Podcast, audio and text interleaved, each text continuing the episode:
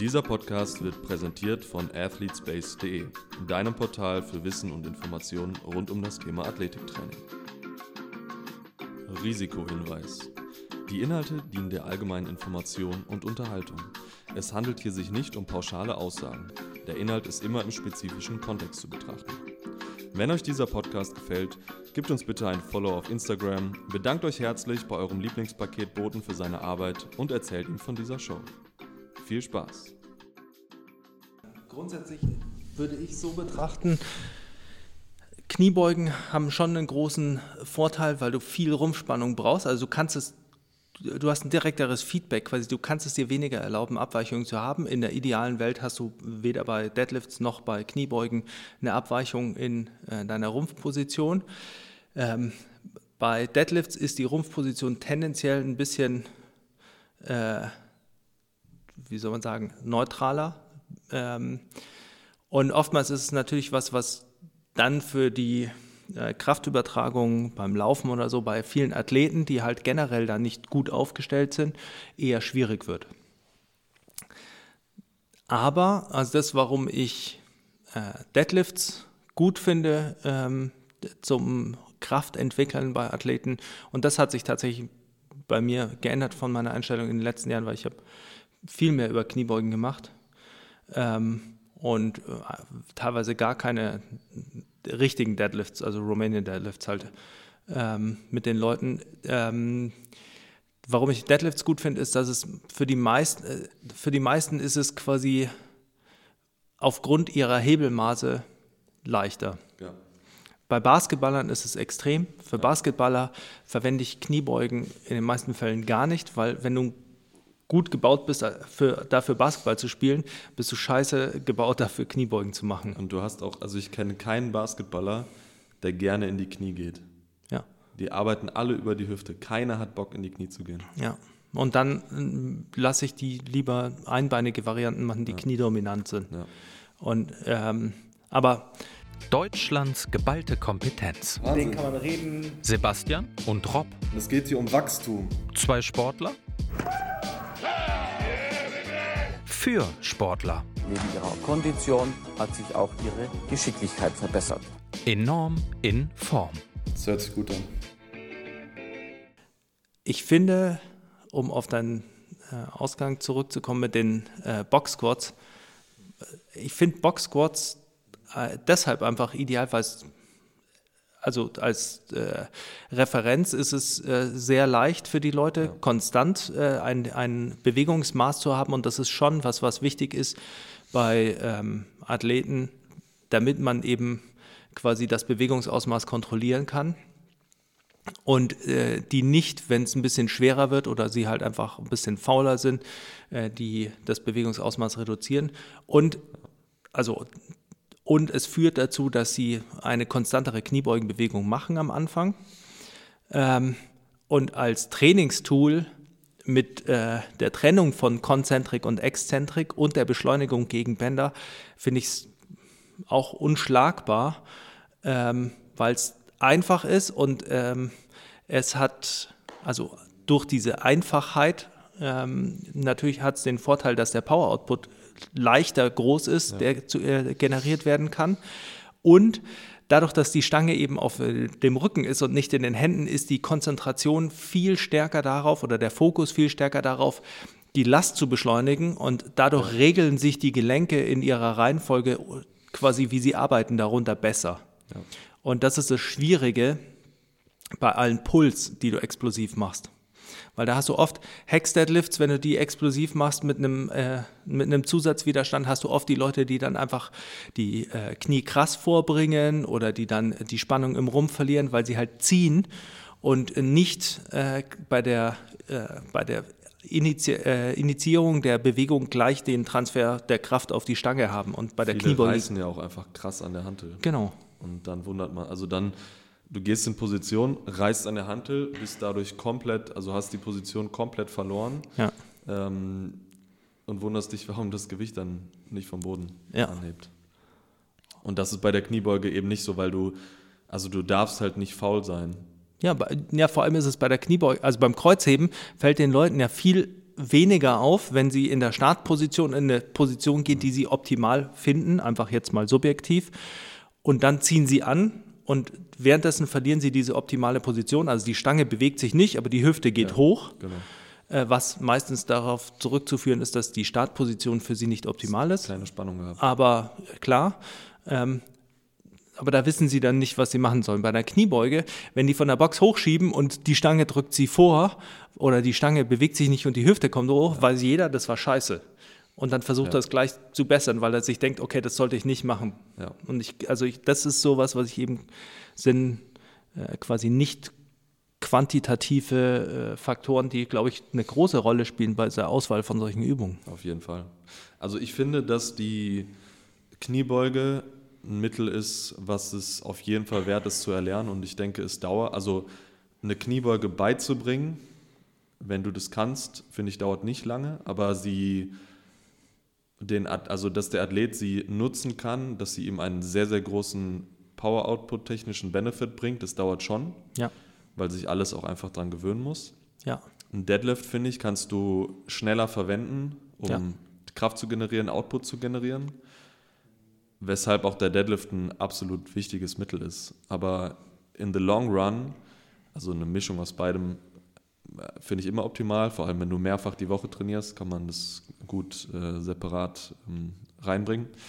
Aber den, für einen Anfänger jetzt, den Deadlift zu erlernen, schnell zu nutzen für Kraft- und Power-Output, gleichzeitig eine Kniebeug zu erlernen, auf den Power-Output zu schulen, immer besser werden, um dann irgendwann beide Mittel zu benutzen, Ja. finde ich halt überragend. Ja. Und bilateral beugen ist unfassbar wichtig. Über die Tiefe, das kann man natürlich anpassen. Ja. Nicht jeder muss ass to the fucking grass gehen. ja. Ähm, Halte ich auch für eine der äh, übertriebensten äh, Anmaßungen quasi, ähm, weil man immer differenzieren muss zwischen einer Kniebeuge ohne Last, einer Kniebeuge mit Last. Ja. Das sind unterschiedliche Bewegungen in, ähm, und das macht auch manchmal einfach nicht Sinn. Also ich denke, dass, dass diese äh, tiefen dieser tiefen Fokus, der sich da so entwickelt hat in den letzten Jahren, ist irgendwie äh, auch wieder krass aus dem Kontext gerissen und geraten.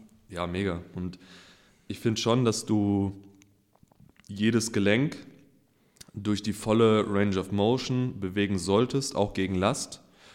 Beim Kniegelenk bietet es sich halt extrem gut an, eine, bilateral, eine bilaterale Beuge über einen kürzeren Bewegungsradius zu machen, so wie es dir halt erlaubt wird. Und dir diese volle Range of Motion gegen Last in einer einbeini- einbeinigen Variante zu holen. Ja.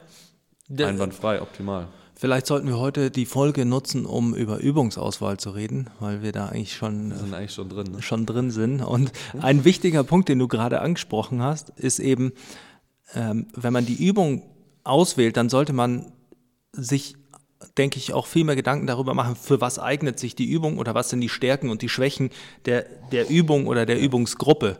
Und es ist eben so, wenn ich eine bilaterale äh, Übung mache, dann ist die, das primäre, der primäre Vorteil ist der Power Output, eine stabile Position, die mir erlaubt, viel Kraft äh, zu generieren und viel Power zu generieren. Und wenn man sich dann überlegt, man will einen also Power ist abhängig vom Bewegungsradius, also von der Range of Motion. Je größer die ist, desto höher die Leistung. Also Kannst natürlich in Relation zur Kraft. Weg, genau. Arbeit. Aber ähm, gleichzeitig ist es natürlich so, du willst optimale Gelenkswinkel, weil wenn du äh, Gelenkswinkel hast, die die Kraftproduktion schwer machen, dann hast du dann natürlich Sticking Points, die äh, oder Punkte verringerter Kraftfähigkeit oder auch verringerter Fähigkeit, Geschwindigkeit zu produzieren, die dann natürlich den Output wieder ein bisschen senken. Sprich, du machst es den Leuten, du suchst ein optimales Umfeld, um viel rauszuhauen. Ja. Und dafür sind einbeinige Übungen nicht ideal. Aber einbeinige Übungen sind ideal, um äh, Stabilisationsmechanismen zu schulen, äh, volle Range of Motions zu fahren. Und das ist eben so, wenn man sich mal überlegt, dass man nicht sich für, dass man nicht mit jeder Übung alles abdecken muss, sondern äh, in einem Übungsprogramm ja mehrere Übungen für eine Muskelgruppe oder für einen Körperbereich hat oder für eine Aufgabe hat, um alles abzudecken, dann ist es halt ähnlich wie wenn man mehrere Trainingseinheiten hat und nicht mit einer Trainingseinheit alles schaffen muss. Ja, ich denke, also. Ich Krasser finde, Rant. Krasser Moment. Zwei Punkte oder auch zwei Diskussionen werden extrem häufig geführt. Dabei gibt es in meinen Augen eigentlich keinen Grund dafür. Also einmal die Diskussion entweder oder, Ja. aber was ist denn mit und? Ja. Also entweder bilateral oder unilateral. Aber wäre es nicht am besten, beides zu machen? Du holst eine bilaterale Übung, sehr viel Stabilität, sehr viel Power-Output, extremer Fokus auf eine neuronale Komponente, die zu entwickeln ist. Ja. Du nimmst eine unilaterale Übung, weniger Stabilität, weniger Power-Output, dadurch mehr Range of Motion, super, um den Muskel an sich zu entwickeln, hypertrophietechnisch für Prävention, Rehabilitation, alles mit dabei, Stabilität geschult. Ja. Das ist die erste Diskussion. Ähm, jetzt habe ich die zweite schon wieder vergessen. Mal. Warte mal, entweder oder war das. Fuck, was wollte ich denn? Was hast du denn nochmal davor gesagt gerade? Äh, Power Output. Ich, bin mir jetzt nicht sicher, dass man äh, nicht alles in einer Einheit abdecken ja, genau, muss. richtig, das wollte ich sagen. Da haben wir auch schon mal drüber gesprochen. Ähm, du musst aus einer Übung, also das ist diese zweite Diskussion, ähm, dass du versuchst, mit einer Übung alles abzudecken. Ja, Einbeiniger Clean to Step Up. ja, No. ja, Du entwickelst, also du bist einbeinig, einen Clean in der Position auszuführen, macht überhaupt gar keinen Sinn, weil der Clean dafür da ist, Power zu generieren. Du kannst in einer einbeinigen Position niemals sehr, sehr viel Power generieren, sodass der Reiz ausreicht, um es zu entwickeln. Deshalb macht man es ja auch beidbeinig. ja, Plus, dann gehst du noch in einen anschließenden Box-Step-Up, Ja. um irgendein koordinatives Musker, Muster zu schulen, Ja. was unfassbar schwierig wird, wenn du gleichzeitig damit beschäftigt bist, umzusetzen, dein Clean auszuführen. Und dann sollst du noch eine koordinative Aufgabe lösen. schwierig. Und du lernst in dieser Bewegung eher ein schlechteres Bewegungsmuster. Plus, dann sollst du noch deinen Rumpf stabilisieren, deine Ja. Beinachse stabilisieren, alles auf einmal und dann noch bis drei Zählen rückwärts. Ja, ja ich glaube, also Und das macht schwierig. ich glaube, dass das auch äh, so ein bisschen versinnbildlicht, was irgendwie manchmal äh, bei vermeintlicher Logik verloren geht, weil man macht sich so Gedanken darüber, ähm, möglichst nah an einem komplexen, spezifischen Muster zu sein, wie dem Sprinten und der Kraftentwicklung. Also, weil man muss sich ja überlegen, beim Sprinten oder bei Laufbewegungen, explosiven Bewegungen ist es das Problem, dass man kleine Zeitfenster hat, eine hohe Kontraktionsgeschwindigkeit, die es schwer macht, Kraft zu produzieren und dann muss man die optimal übertragen und nutzen. Das ist so das Kernproblem athletischer Bewegungen, wenn man will. Also ein Kernproblem. Und das will man dann möglichst direkt lösen mit möglichst einer Übung, äh, die das wiederum genau abbildet. Was aber ja bedeutet, je näher ich an diesem Muster bin, desto mehr übernehme ich ja von diesen Schwierigkeiten. Ja. Und Training sollte ja eigentlich äh, es ein bisschen leichter machen, die einzelnen Probleme zu lösen. Ja. Und dementsprechend ist es natürlich dann auch so, dass ähm, wenn ich, wie du schon sagst, wenn ich eine Power trainieren will, dann muss ich das nicht mit einem einbeinigen Clean machen, sondern mache ich das halt mit einer Übung, die dem Level entsprechend ist. Und da gibt es ja auch immer unterschiedliche Sachen zu berücksichtigen. Ich nutze für die äh, Footballer keine Olympic Lifts so gut wie nie. Ähm, einfach weil mir der Impact, den sie dabei haben, das nicht wert ist.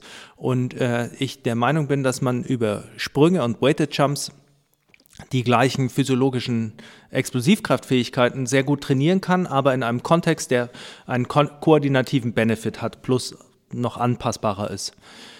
Jetzt ist es so, dass äh, der Melle ja zum Sprinter wird. Bei dem nützen wir jetzt äh, Olympic Lift Derivate. Weil, warum nicht? Also da, da haben sie die Nachteile nicht mehr. Dementsprechend äh, kann ja, also muss man ja nicht irgendwie religiös einer Übung behaftet sein, sondern sie hat halt manchmal mehr Nutzen, manchmal weniger. Und danach sollte man sie aussuchen, denke ich mal. Ja. Für alle, die ähm, den Melle nicht kennen, vielleicht erklärst du einmal kurz, wer das ist und warum du ihn jetzt ansprichst und in, welchen, äh, so, in welcher ja. Entwicklung er sich befindet. Ähm, der Melle ist als äh, Footballer zu mir gekommen und wollte aufs College. Ähm, hat dann, äh, dann haben wir ihn so qu- quasi knapp ein Jahr vorbereitet.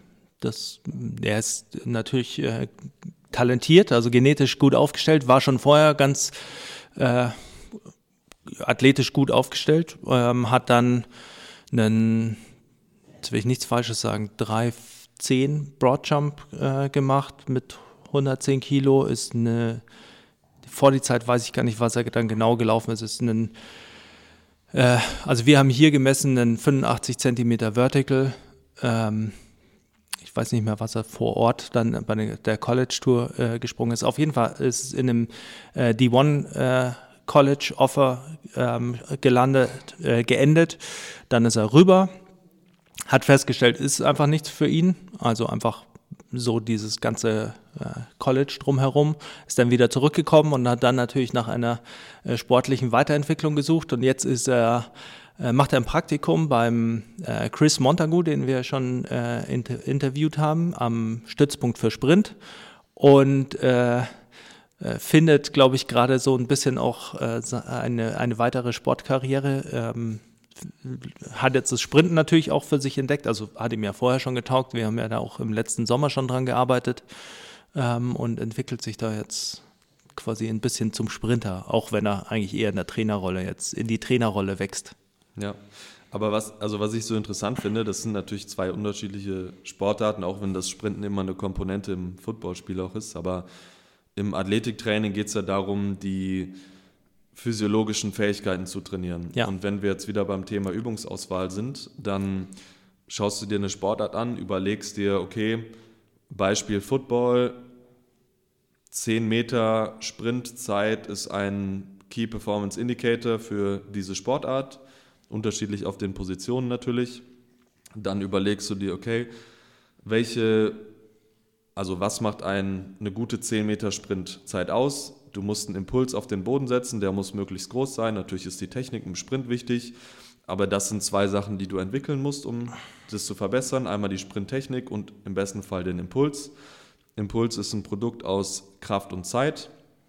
Guckst dir an, okay, Zeitfenster der Bodenkontaktzeiten in der 10 Meter, also in der Beschleunigungsphase, relativ lang. Gut, das heißt, ich sollte meine Maximalkraft entwickeln, um das zu verbessern. Ich sollte gleichzeitig, also jetzt eine rein muskuläre Komponente und neuromuskuläre Komponente, Maximalkraft. Plus du hast natürlich den Fuß im Kontakt mit dem Boden. Das heißt, der Fuß ist das, was diese Kraft auch auf den Boden transferiert. Du hast die Zeitfenster, die du maximal ausnutzen möchtest. Das heißt, du entwickelst dann noch die zweite strukturelle Komponente, passive Strukturen, Stiffness, Steifigkeit im Achillessehnenkomplex, um den Übertrag möglichst groß zu gestalten. Und somit kannst du dann dich langsam zur Übungsauswahl herantasten. Ja. Übungsauswahl für Maximalkraft, schwere Deadlifts, schwere Kniebeugen als Beispiel. Übungsauswahl für die Steifigkeit im Sprunggelenk, angefangen mit Pogo-Jumps zum Beispiel, um das alles zu verbessern. Up and Downs und dann Genau, Drop Jumps oder genau. Und dann entwickelst du die physiologischen Fähigkeiten, die unter dieser, die dieser 10 Meter Leistung zugrunde liegen. Und dann kannst du sie natürlich Transfer über Sprinten verbessern. ja, Und somit hast du deine Key Performance Indicators verbessert, ja, was die Aufgabe des Athletikstrainings ist, ja, und kannst sie dann transferieren in die Sportart. Und Ja. das machst du mit jedem Key Performance Indicator der Sportart, die natürlich anders sind von Volleyball zu Basketball zu Football zu Fußball, Baseball. Ja. Jede Sportart dieser Welt hat mit Sicherheit auch gleiche Indikatoren. Sprungkraft und Sprintfähigkeit sind für alle wichtig. Und damit hast du eigentlich dein Athletiktraining. ja. Und, Und welche Übung du am Ende des Tages machst, hängt natürlich davon ab, was was kann der Sportler auch, was bringt der mit. Ja. Und diese zwei Dinger musst du verschmelzen und deshalb wird es nie eine, gut, es wird wahrscheinlich Übungen geben, die besser und schlechter geeignet sind, aber die perfekte Übung, Die gibt es nicht. Gibt's also, nicht. aber ich, du hast das jetzt gerade sehr schön, sehr ausführlich erklärt. Äh, die Herangehensweise, die, die man eigentlich zur Übungsauswahl macht, ist, man definiert die Aufgabe, was ist die Aufgabe des Trainings, was muss erfüllt werden. Und in die Aufgabe fallen eben auch Sachen mit rein, wie was habe ich zur Verfügung, äh, was kann der Athlet, was für Probleme hat der Athlet, also welche Verletzungen, welche äh, Anthropometrie bringt er mit, also welche Körperausmaße. Ähm, und dann habe ich quasi, das sind alles meine Fil Filter, durch die quasi die Übungsauswahl durchläuft und dann bleiben am Schluss verschiedene Übungen übrig, aus denen ich auswählen kann. Oftmals sind die auch gleichwertig und äh, äh, eine taugt mir einfach mehr zu coachen und eine weniger und eine taugt dem Athleten mehr. oder so. Und ähm, so wählt man die Übung eigentlich aus. Und es gibt natürlich, weil es natürlich äh, über, äh, ähnliche Anforderungen bei Athleten gibt im sportartspezifischen Profil, also die KPIs, und natürlich auch Ähnlichkeiten bei den Athleten in bestimmten Sportarten. Deswegen kristallisieren sich natürlich bestimmte Übungen immer wieder raus. Aber das heißt nicht, dass es die perfekte Übung ist, sondern das ist halt oftmals die Übung, die gut passt. Und dementsprechend fängt man eben nicht an, damit eine Übung sich auszusuchen, weil die irgendwie top ist und dann passt man die an an den Athleten und an den Umstand. Sondern es ist Richtig. genau Es andersrum. Ist andersrum. Und ähm, es sind ja auch häufig super banale Dinge. Ja. Also wenn der Athlet eine Übung geil findet und du sagst, okay, ja, die Übung eignet sich, um auch das zu entwickeln, was ich entwickeln möchte, dann wird es wahrscheinlich, also dann macht es halt unfassbar viel Sinn, diese Übung zu verwenden, Ja. weil der Athlet Bock drauf hat. Allein das ist ein super wichtiger Faktor für Motivation, die Performanceverbesserung. Also wenn ein Athlet motiviert ist für eine Übung, ist das Beste, was es gibt. ja, Und haben Studien auch gezeigt, wenn du überzeugt bist, dass die Übung dir was bringt, dann wird sie dir mehr bringen als bei einer Übung, wo du nicht so überzeugt bist. Ja. Selbst wenn die vielleicht ein Tick besser sein sollte. Richtig, richtig. Und also so banale Faktoren im American Football zum Beispiel. Ähm, es werden extrem viele beidbeinige Kniebeugen trainiert. Deshalb sollte ich die in mein Training auch integrieren, damit der Athlet das kann. Ja, Und wenn du Performance-Tests hast Ja. über beidbeinige Kniebeugen, wenn der, wenn, der, wenn der Trainer, also der Trainer der Sportart eine Vorliebe hat für eine bestimmte Übung und Athleten auswählt, Dann- die auf dem Spielfeld stehen, dann musst du das machen. Ja. Egal, was du von dieser Hel Übung hältst oder Ja. nicht. Und Deine dann- Aufgabe ist, dass der Athlet auf dem Spielfeld steht, ja, Performance bringt und das kann er nur, wenn der Trainer ihn auswählt. ha, genau. Und deshalb sind es so viele Faktoren, die damit reinspielen. Und deshalb sollte man wirklich immer eine möglichst objektive Auswahl treffen an Übungskriterien und sehr, sehr viel mit reinfließen lassen. Und das, was man am wenigsten mit reinfließen lassen sollte, Ist Instagram. ist Instagram.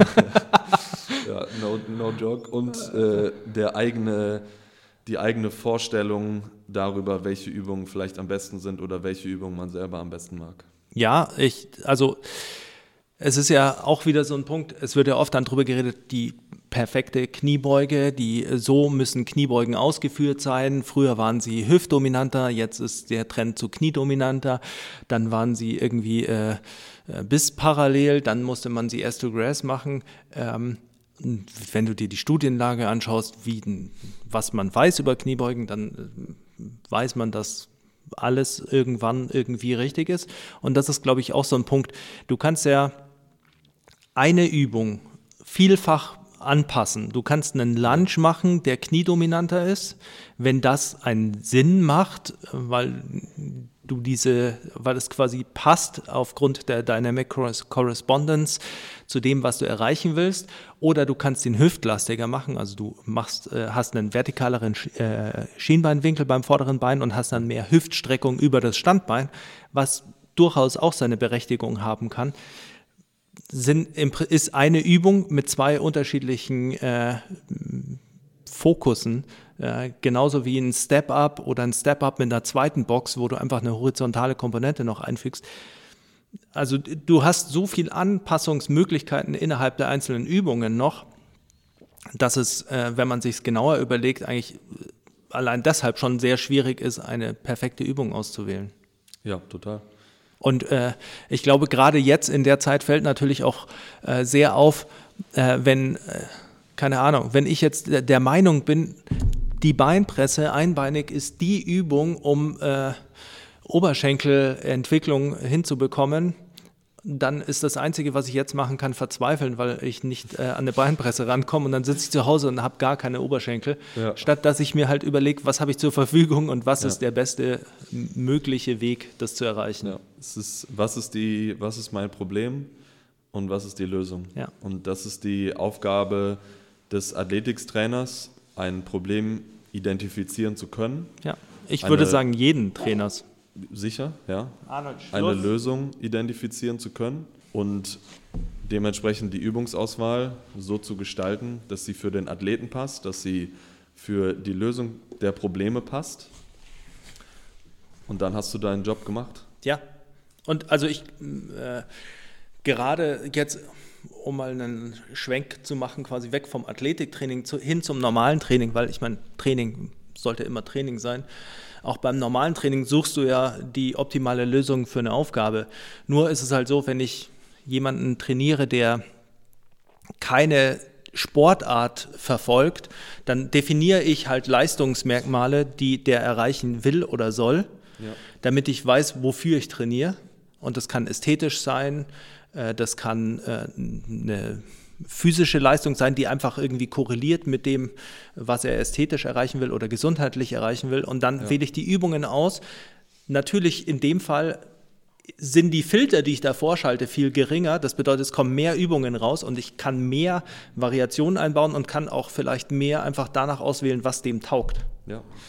Und selbst wenn, ähm, wenn es the sport of life ist, selbst wenn es der Alltag ist, dann hat jeder Mensch auch im Alltag gewisse Bewegungsmuster, gewisse Dinge, die er mehrere Stunden am Tag lang macht. Leute stehen den halben Tag an der Kaffeemaschine, der Kaffeemaschine am Wasserspender ähm, oder auch, auch, auch ganz banal, also was mir in der Rehabilitation immer wieder auffällt, Leute stehen oder sitzen in gewissen Positionen sehr lange und haben Schmerzen. Ja. Und dann überlegst du dir halt, okay, wie kann ich im Training dagegen wirken? Gibt es gleichzeitig die Aufgabe im Alltag, diese Position bitte anzupassen, um sie auszugleichen? Ja. Und dann hast du in den meisten Fällen direkt schon eine Lösung des Problems. Ja, und ähm, da ist es natürlich, ist ja auch so, du formulierst es ja schon so, du hast oftmals eine Haltung, die einen Großteil äh, des Tages bestimmt. Und dann ist es natürlich so, du willst die Haltung variieren. Ich meine, deshalb ist ja auch Spazierengehen ein äh, so äh, probates Mittel gegen äh, Rückenbeschwerden, weil du hast äh, einfach einen Gangzyklus, in dem du verschiedene Phasen durchgehst. Du hast viele Bewegungsmuster als Bestandteil, die dem entgegenstehen, quasi, was du normal hast. Und so kann das Training dann eben auch sein. Ja. Du hast deckst mehr Sachen ab. Du, das Problem, um auf die Athleten zurückzukommen, das Problem ist ja eben, du, wenn du eine Sache entwickeln willst für die Leistung, bist du ja auch gebunden in gewisser Weise, die als Bestandteil im Training zu haben. Das bedeutet, wenn du Kraft entwickeln willst für den Unterkörper und äh, du hast eben durch dieses äh, Auswahlsieb quasi, durch diese Auswahlfilter herausgefunden, dass du drei äh, Kreuzhebevarianten und zwei Kniebeugevarianten dafür optimal nutzen kannst, dann bist du daran gebunden, die zu verwenden. Wenn du jemanden hast, der äh, diese spezifische Anpassung nicht braucht, dann kannst du die ganze Zeit variieren. Da geht es ja nur darum, dass ja. der sich weiterentwickelt. Ja. Das ist, glaube ich, unsere erste Semi-Rant-Folge so ein bisschen. Ja. Das ist eine emotional belastete das ist Folge. Schon eine emotional belastete Folge, aber ich finde, wir drücken uns dafür sehr differenziert aus, weil es halt auch einfach wichtig ist, das zu tun.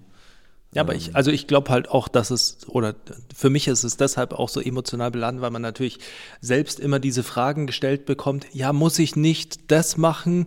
Oder äh, der ist ein super krasser Athlet und der macht diese Übung. Ähm, ja. Ja. Und dann musst du bei Adam und Eva eigentlich anfangen, um zu erklären, warum, also warum, wenn man logisch drüber nachdenkt und das Hintergrundwissen dazu hat, warum das nicht die äh, entscheidende Frage ist. Ja. Es gibt äh, Sprinter, äh, Carl Lewis, äh, bekannt dafür, kaum Krafttraining zu machen, super viel plyometrisches Training. Also er hat seine Kraft natürlich über andere Weisen trainiert. Das ist ja auch was, worüber wir oft reden. Physiologische Kraft und physikalische Kraft und äh, quasi wie man das ähm, differenziert oder was alles Krafttraining dadurch ist. Und dann hast du Ben Johnson, äh, der ähm, angeblich, ich glaube, 600 Pfund für einen Dreier gebeugt hat. Funktioniert hat beides. Also äh, von daher, äh, und ich glaube, Usain Bolt, weiß ich nicht, was der beu beugt. Äh, Es gibt, glaube ich, keine Videos von ihm. nee. Also ich habe neben, ich stand neben Tyson Gay, als der gebeugt hat. Das war ein Unfall. Echt? Ja, Wo hast du denn das gemacht? ähm, äh, Leos war das damals. Ja.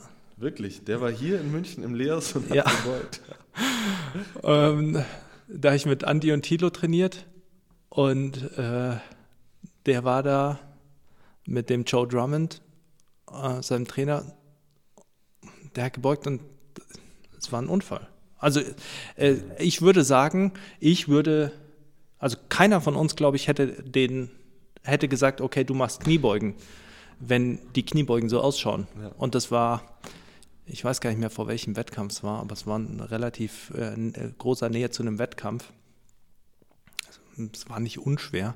Aber ich meine, der hat halt auch einfach echt keine Hebel zum Beugen. Also Ja. das ist eben genau so ein Fall. Und ich glaube, deshalb sind auch so Zugvarianten bei äh, Sprintern oftmals äh, sehr beliebt, weil die den oft besser passen von Ja. den Hebelmaßen. Und naja, und äh, ich meine, äh, dann siehst du von Usain Bolt, gibt so ein paar Zusammenschnitte, wie er dann irgendwelche Cleans macht, die Hangcleans, die furchtbar ausschauen. Äh, es gibt auch äh, von Dwayne Chambers gibt's, viele Videos, wie er super liftet. Ähm, also ich meine, man muss ja auch immer differenzieren. Die sollen ja keine Lifter sein, sondern sie sollen das nutzen, um äh, das zu entwickeln, was sie durch ihre direkte Sportart oder ihr direktes Training nicht entwickeln können. Ja. Wobei du natürlich, also wenn du mit einer Technik liftest, die eher einem Unfall gleicht, dann ist wahrscheinlich die Last, die du bewegst, einfach zu hoch für deine Fähigkeit. Ja, Und die Frage ist, muss irgendjemand außerhalb vom Kraft-3-Kampf eine Last entwickeln, in der Kniebeuge zum Beispiel, die höher ist als seine Fähigkeit es ihm erlaubt, es mit guter, Tech- guter Technik zu tun? Ich behaupte mal nein. es ist, ja, nein. Und, ja, genau. ähm, und da sind wir halt wieder bei dieser ewigen Aussage, die einfach richtig und wichtig ist, dass du für, dass du deine Übungsauswahl begründen sollen kannst. Ja, können musst. Begründen. begründen Sollten, So. könntest. Dass du deine Übungsauswahl äh, begründen Dass du halt weißt, warum du was du halt- machst. Und auch sagen kannst, warum. Richtig, du sagst es. Danke, dass du mir immer wieder auf die Sprünge hilfst. ähm, ja, und diese Begründung ist halt unfassbar wichtig und das gilt halt für jede Übung und Ja, jede aber- Übung hat einen guten Grund, sie zu tun, selbst wenn dieser Grund ist, der Athlet ballert einfach Bizeps-Curls, weil er es richtig geil findet und weil er mit einem geilen Ego aufs Feld geht und dann einfach rasiert und dominiert, weil er diesen Blutrausch in seinem Bizeps spürt. Und das, also es ist für, für mich ein absolut probates Mittel. Ähm, Gerade im, im Jugendbereich Ja. ist es einfach wichtig, das mit reinzunehmen. Und ähm, Noch dazu, wo das es darf im- man nie unterschätzen. Im Jugendbereich ist wieder eine andere Facette der, der Übungsauswahl. ähm, Im Jugendbereich geht es ja auch darum, eine Basis zu legen. Das bedeutet, die Übungen sind nicht vielleicht so spezifisch, die Intensitäten sind nicht so hoch. Es geht darum, ein breites koordinatives Spektrum an, an guten Grundbewegungsmuster abzudecken, damit die einfach dann auch immer besser trainieren können, immer unversehrter bleiben. Also damit sie später auch, wenn das Training hart sein muss, äh, dann auch das problemlos bewältigen können. Und es geht natürlich auch darum, dass die Leute lernen, dass das Training ihnen nicht nur hilft, sondern auch irgendwie taugt. Ja. Und dementsprechend äh, ist natürlich der Motivationsfaktor in der Übungsauswahl auch nochmal wichtig. Super. Und ja, also ich habe früher immer in der Schule über das Fach Lernen, Lernen gelacht. Eigentlich ist es das wichtigste Fach, was es gibt. Also Ja. das Wichtigste, was du lernen solltest. Ja. Und da geht es ja auch beim Training, dem Athleten beizubringen, dass es gewisse Dinge gibt, die er machen muss, um besser zu werden, weil er ist halt ein Leistungssportler oder er möchte einer sein, das gehört dazu. Ja. Wenn er Spaß daran hat, diese Dinge zu erfüllen, umso besser. Es wird mit Sicherheit immer Übungen geben, wo man jetzt nicht so viel Bock drauf hat, aber Ja. da muss man einfach durch. Das ist wie ein Chef auf der Arbeit, an dem man keinen Spaß hat, muss man leider durch. Ähm, aber dieses, dieses Lernen, also trainieren, lernen, und ich glaube, das ist gerade wichtig für die kommenden Generationen in verschiedenen Sportarten, gerade in Sportarten, wo Spieler mit viel Talent extrem gepampert werden. Ja. Und das ist auch eine Aufgabe, ein Training natürlich einfach den Spaßfaktor groß zu halten, gleichzeitig die Sicherheit zu gewährleisten und aber auch die, den Entwicklungsprozess zu gewährleisten, sowohl körperlich als auch mental. Ja. Und das sind alles Aufgaben, die ein Trainer erfüllen muss und deshalb muss ein Trainer halt auch einfach ein gewisses Profil mitbringen, nicht nur fachlich, sondern auch von der Sozialkompetenz. Ähm, da sind wir natürlich jetzt wieder bei einem ganz anderen Thema.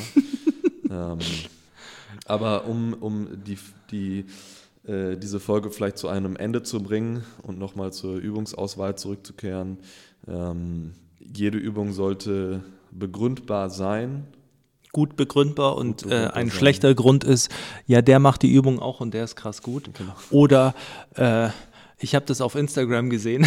Da, ja. Äh, guten Gründe. Und jeder Sport stellt gewisse Aufgaben, stellt gewisse Probleme, äh, selbst wenn es the Sport of Life ist. Und diese Aufgaben und Probleme müssen halt bewältigt und gelöst werden. Und das läuft über ein Auswahlverfahren mit verschiedenen Filtern, die wir heute teilweise benannt haben. Und so kommt man am Ende des Tages zur Übung. Und wenn ich die Filter habe, Maximalkraft entwickeln, tiefe Kniewinkel,